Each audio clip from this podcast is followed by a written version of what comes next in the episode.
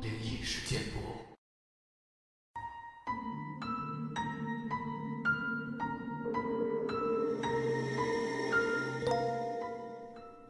嗨，你好，欢迎来到今天的奇闻事件部，我是主播莫大人。Hello，大家晚上好，我是陈默。民间有句俗语，小“鸡不过六载，狗不过八年”。这句话在西汉古籍《易妖》中也有所提及，意思是鸡不能养六年，狗不能养八年。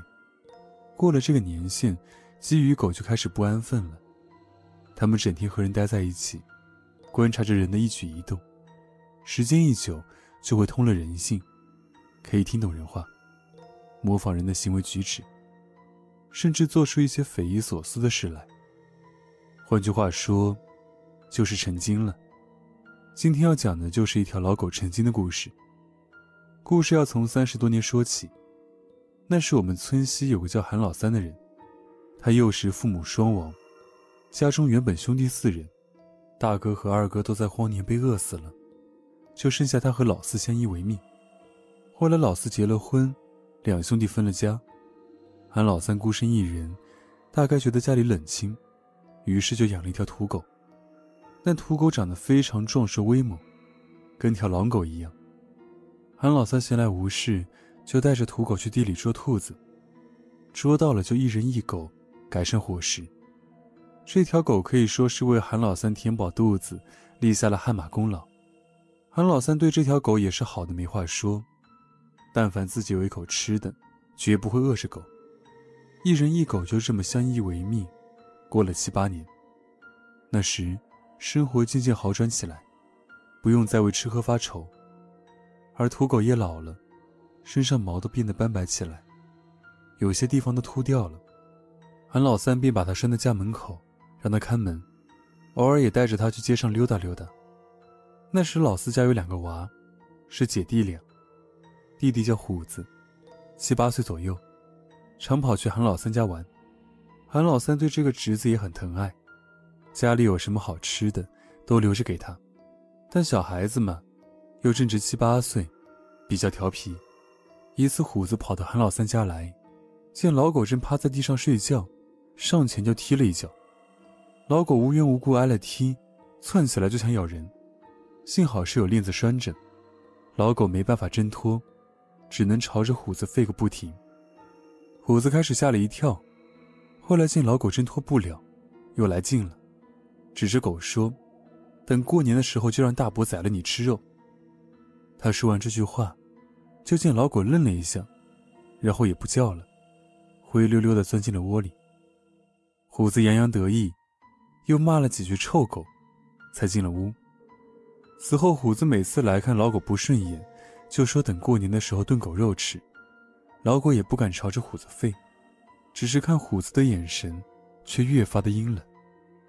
又过了一段时间，将近年关，老狗显得焦躁不安起来，也不怎么吃食了，整天就在窝里来来回回的兜圈子。韩老三以为他病了，便给他煮了几个鸡蛋，他也不吃。一晃到了腊月二十三，这天是小年。也是县城里庙会的日子。This episode is brought to you by Shopify. Whether you're selling a little or a lot, Shopify helps you do your thing, however you cha-ching. From the launch your online shop stage, all the way to the we just hit a million orders stage. No matter what stage you're in, Shopify's there to help you grow. Sign up for a $1 per month trial period at shopify.com slash special offer, all lowercase. That's shopify.com slash special offer. 老四便搞了些山货去庙会上卖，要在那里待上几天， 便把家里的两个娃交给韩老三照顾。韩老三也一口应承下来，把两个孩子接到自己家里。但让他没想到的是，孩子到自己家后第一天就出事了。那天夜里，老四家的两个娃住在西屋，半夜时分，虎子的姐姐隐隐约约听到门外有敲门声，那声音很奇怪。平常人敲门都是连敲三下停一停，而那个敲门声却是毫无规律，时轻时重，就像喝醉的人一样。虎子的姐姐睡得迷迷糊糊，也没去管。又过了一会儿，那敲门声越来越急促，期间还夹杂着咳嗽声，跟韩老三的咳声差不多，只是声音略显的低沉了一些，有些别扭，就像是压低了声音，故意咳出来的一样。韩老三有气管炎，所以经常咳嗽。虎子的姐姐睡得迷迷糊糊，只当是大伯的敲门，便起身去开门。打开门一看，外面却空无一人。外面黑漆漆的，让他不禁有些害怕，赶忙又把门关上了。刚躺进窝没多久，半睡半醒间，外面再次传来咚咚的敲门声，一下接着一下，吵得人睡不着。虎子的姐姐此时睡意正浓，并没去管。过了一会儿，她隐隐约约听见弟弟下了床去开门，敲门声随即消失了，她沉沉的睡去。第二天，韩老三起了个大早，想要去集市上买点年货，顺便给两个孩子买些好吃的。出门前见老狗身上湿漉漉的，狗腿上还有泥，就觉得很奇怪。这天没有下雨啊，狗身上哪来的水啊？他仔细的看了看老狗，见它脖子上的绳圈松了，松松垮垮的套着，寻思着老狗莫不是夜里偷偷跑出去了。又觉得不大可能，难不成这狗回来以后还能自己把绳圈带上？想到这里，韩老三自己都笑了。虽然不知道是怎么回事，但他也没在意，用布把老狗身上的水擦干了，免得它受凉。但在给狗擦水的时候，韩老三觉得有点不对劲。老狗摇着尾巴，低着头，眼神一直在躲闪，像是个做错事的孩子一样。这让他心中有点疑惑，不知道老狗今天是怎么了。正想着，忽然虎子的姐姐慌慌张张从屋里跑出来，边哭边说：“虎子不见了。”韩老三吃了一惊，让他不要哭，慢慢说。虎子的姐姐将昨天夜里发生的事讲了一遍。韩老三听后，觉得这是蹊跷，自己昨天晚上早早就睡下了，一觉睡到天亮，哪里去敲过孩子们的门呢？那敲门的又是谁？韩老三一时半会他也想不出什么头绪来，便先出门去找虎子。围着村子找了一圈，一无所获。此时村里人也都听说虎子不见了，纷纷帮忙寻找，一直找到下午，才有人在村东的河边发现虎子的尸体。虎子全身都是血，被撕咬的没人形了，孤零零的躺在冰冷的河水里。韩老三看后当场就哭了，抱着虎子往家走，走得踉踉跄跄。后来有村里人说，在河边发现有狗的脚印，把这件事告诉了韩老三。韩老三想起那天老狗异常的神情，以及身上湿漉漉的，腿上沾满了淤泥，这才明白，害死虎子的是这个畜生。虎子经常过去骂老狗，他这是在报复。韩老三虽然觉得难以置信，惊骇于老狗的行为，但在怒不可遏之下，还是用棍子把老狗给活活打死了。老狗死的时候叫得很凄惨，却自始至终也没有咬韩老三一口。村里有人说，韩老三家的那条狗已经成精了，只是动物成精，虽懂人言，会模仿人的一些举动，却毕竟还是畜生，不懂人心，不晓人性。不知道分辨言语的真假，听到虎子说年底要吃狗肉的话，信以为真，才会生出祸害人的心，酿成了大祸。本文来源豆瓣，作者蓬莱夜话。好了，听完了沉默分享的这个老狗成精的故事之后呢，我们来分享一个网友他分享的故事。他叫做纯围观不发言。忍不住说说自己小时候的一个经历，与鬼神无关。家住农村，我小时候体质较弱，经常会做噩梦，而且在梦里很清楚自己是在做梦呢，但就是醒不过来。每次都是我老汉儿听到我鬼哭狼嚎的，就来到我的房间，把我喊醒了，抱我去他们的房间睡。每次都是大汗淋漓。铺盖毯子都给打湿了。这个老汉儿是什么意思呢？是爸爸还是爷爷的意思？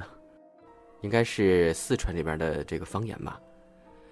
具体哪一年记不清了，大概是我五六岁的时候。冬月间，也是做噩梦，被抱到了老汉床上去睡。经常我只要跟他们睡在一起，就不会做梦了。但是那天晚上奇了怪了，刚睡了一会儿，我就觉得自己又在做梦。我看到一个穿黑衣服的中年男人，戴个斗笠，单挑罗兜，从我屋的坝边往竹林那头走。因为不认识，我就跟上去看了。只见那个人对直走到我屋的轿边，打开轿门。就往箩筐里面装红招。原来是个贼娃子。虽然我晓得自己是在做梦，但也不愿意看到贼娃子偷自己屋里的东西，我就扯起嗓子喊。但是怎么喊就是喊不出声来，在梦里就好像是有人掐着我喉咙一样，气儿都出不来。我手在捂，脚在蹬，持续了有二十几秒吧。也有可能仅仅一两秒钟，但是我感觉那个时间很长。终于，我喊出来了：“逮贼娃子！”而喊出来的同时，我也醒了。可能是被我自己那句“逮贼娃子”吵醒的。我妈就站在床边看着我。我爸不在床上，我就问我妈：“我爸呢？你哪门起来了呢？”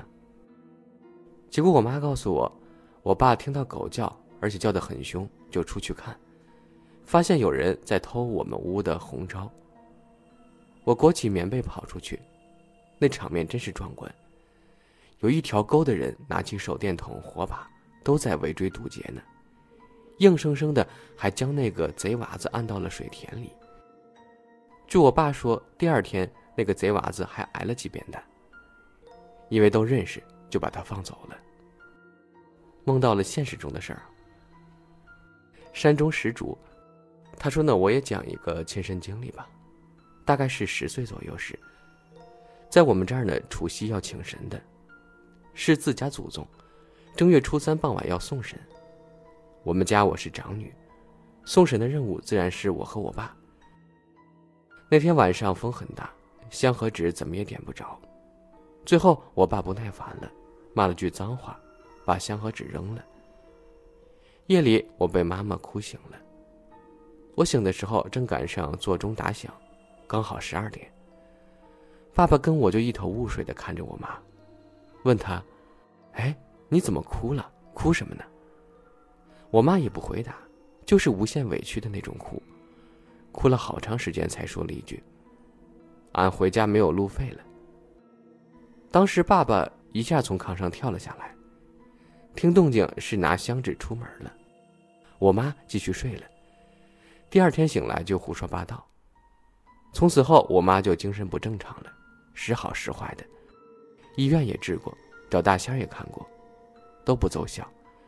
一直到一九九五年，离世了。那时候我是彻底的无神论者，就认为我妈是精神病。我记得后期我妈犯病时，热衷于治病。就是碗里倒点白酒，她蘸酒揉捏患处。主要对象是我爸，没几个外人，效果如何无法求证。有一次我感冒了，鼻塞的厉害，妈妈给我揉了几下，刚通气，她说：“不给你动了，你不相信我。”然后去河里洗衣服去了。妈妈后期犯病，外人看不出来，我们自家人知道。我自己试了一下，没效果。妈妈回来时，略带得意的问我：“自己弄不好吧？”我没吱声，怕她发现那个碗，我都没敢挪动地方。这么多年过去了，我一直想寻求答案，至今都无解。顺便说说我自己吧，小时候上学时一直坚信无神论。